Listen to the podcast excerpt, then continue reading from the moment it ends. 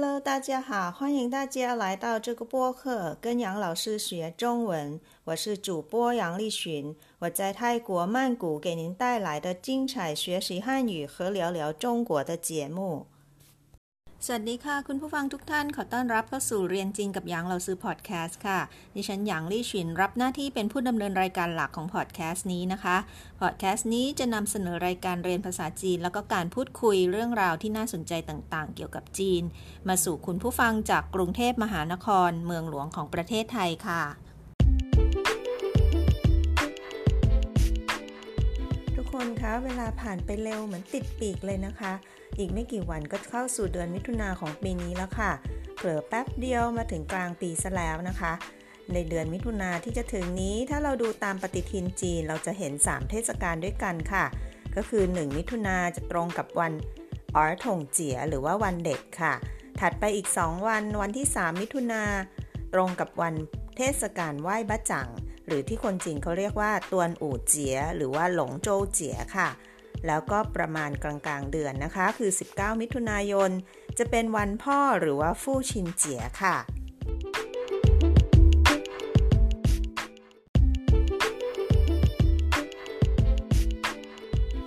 วันนี้เรามาชิดแชทใช้หน้ากันเกี่ยวกับเทศกาลไหว้ประจังค่ะ ตามปฏิทินจีนนะคะ เทศกาลนี้จะตรงกับวันที่ 5 เดือน 5 ซึ่งปีนี้ก็เป็นวันที่ 3 มิถุนายนนะคะ อย่างที่เราซื้อเกริ่นไปเมื่อสักครู่นี้ค่ะ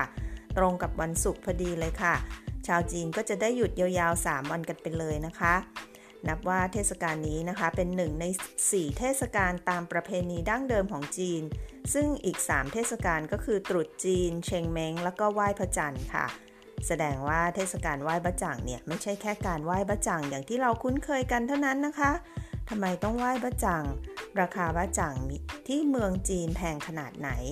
นอกจากบะจ่างแล้วมีกิจกรรมอะไรอีกบ้างที่ชาวจีนนิยมทำกันในวันเทศกาล 5 เดือน 5 นี้ ติดตามฟังกันให้ได้นะคะ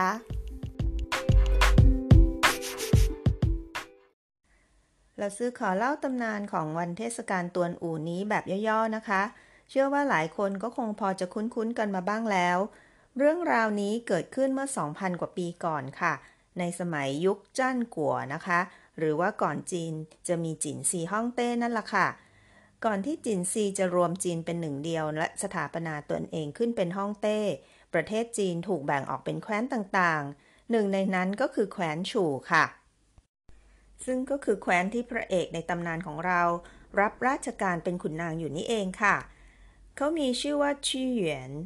ชี่เหวียนเป็นขุนนางที่ซื่อสัตย์รักชาติ จงรักภักดีมาตลอด แต่ก็นั่นละค่ะ คนดีมักจะเป็นที่ขัดแข้งขัดขาของพวกขุนนางชั่วและขี้อิจฉาทั้งหลายนะคะ ซึ่งก็มีมากกว่าขุนนางอย่างชี่เหยียนในท้องพระโรงค่ะ และเนื่องด้วยขุนนางชั่วเหล่านั้นนะคะ ต่างร่วมกันกรอกหูกษัตริย์แห่งแคว้นฉูซึ่งทรงเคยโปรดปานชี่เหยียนถึงกับมอบ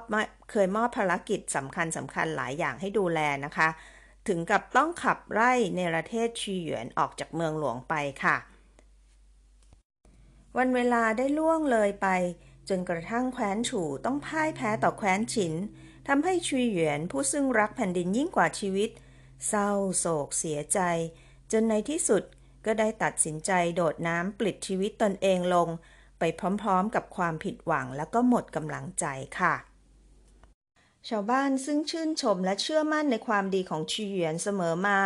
ต่างพายเรือออกตามหาศพของชีเหวียน แต่ก็ไม่พบค่ะ จึงได้นำธัญพืชและอาหารโรยลงในแม่น้ำเอ เขาโรยลงไปละไมล่ะคะ ก็เพื่อไม่ให้ปูปลามาตอดศพของฉุนนางที่ดีงามอย่างชีเหยียนนั่นละค่ะ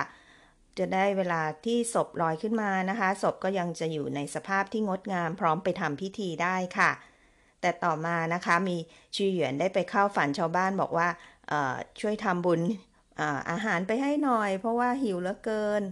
นะคะ ชาวบ้านก็เลยใช้วิธีการเอาธัญพืชหรืออาหารเนี่ยห่อใบจ่างนะคะ เพื่อที่จะโยนลงไปในแม่น้ำคราวนี้ไม่ได้ให้ปูปลาทานแล้วค่ะ เอาไปให้กับทำบุญนะคะ ให้กับชีเหวียนนั่นเองค่ะ นั่นก็คือที่มาของบะจ่างที่เรานำมาไหว้กันไงคะ ความดีของชี่เยียนนะคะ ยังเป็นที่เล่าขานกันสืบต่อมาจนถึงทุกวันนี้เลยค่ะ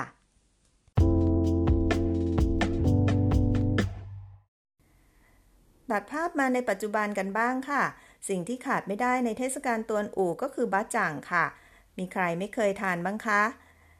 บะจ่างเนี่ยเป็นอาหารที่ทำจากข้าวเหนียวปรุงรสใส่ไส้ต่างๆ แล้วก็นำมาห่อในใบจ่างค่ะ เอาเป็นรูปทรงได้หลากหลายมากนะคะ เป็นสามเหลี่ยมก็มีสี่เหลี่ยมก็มี หรือจะเป็นรูปเจดีย์นะคะ ที่มีฐานแล้วก็มียอดแหลมขึ้นมา หรือว่าจะเป็นสามเหลี่ยมเล็กๆ แบบพอดีคำก็มีให้เห็นค่ะ หลังจากนั้นนะคะ เราก็นำไปนึ่งให้สุกพร้อมรับประทานได้เลยค่ะ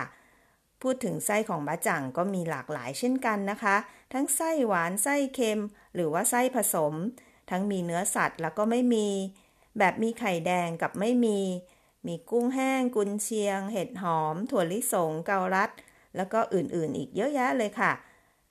แบบไม่มีไส้ก็มีนะคะ เป็นข้าวเหนียวเปล่าๆเลยค่ะ ไม่ทราบว่าเคยทานกันหรือเปล่านะคะ เวลาทานเนี่ยเขามักจะนำมาจิ้มกับน้ำตาลทราย เพื่อเพิ่มรสชาติให้กับข้าวเหนียวค่ะ ไส้หวานนะคะ ก็จะมีทั้งไส้ถั่วแดงกวน พุทราแดง กวนนะคะ หรือว่าจะเป็นเผือกกวนก็ได้ค่ะ เล่าไปนี่เราซื้อกระทองลองไปแล้วนะคะ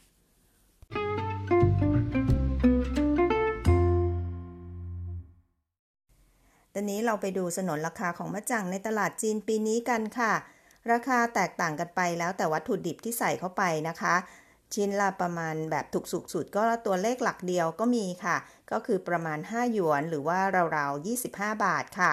ส่วนที่แพงแพงสุดๆ ก็จะมีอยู่ที่ลูกละประมาณ 250 บาทนะคะ หรือว่า 50 หยวนค่ะคือคือแบบว่าเป็นแบบไส้หมู 3 ชั้นก้อนใหญ่ ๆ หนาๆมาเลยนะคะ ส่วนบะจ่างทั่ว ๆ ไปราคาก็พอๆกับที่ไทยเลยค่ะ อยู่ที่ลูกละประมาณ 50-80 บาทค่ะ แบบทานอิ่มได้เลยนะคะ ลูกหนึ่ง ถ้ามีโอกาสลองซื้อมาไหว้มาชิม ร่วมฉลองเทศกาลในวันศุกร์ที่จะถึงนี้ดูนะคะ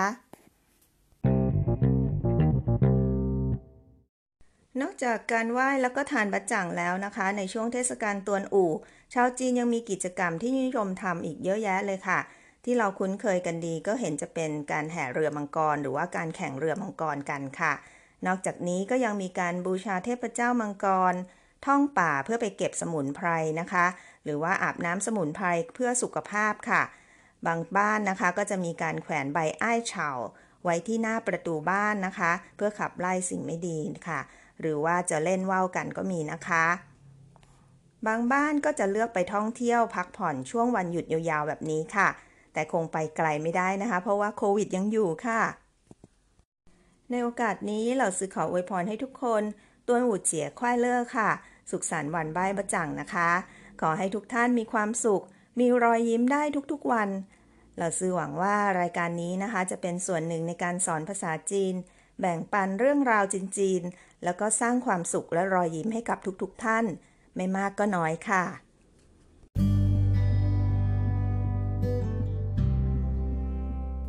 好了，今天的播客就到这了，感谢大家收听，咱们下周再见。ขอบคุณทุกท่านที่ติดตามรับฟังนะคะ สัปดาห์หน้าพบกันใหม่ สวัสดีค่ะ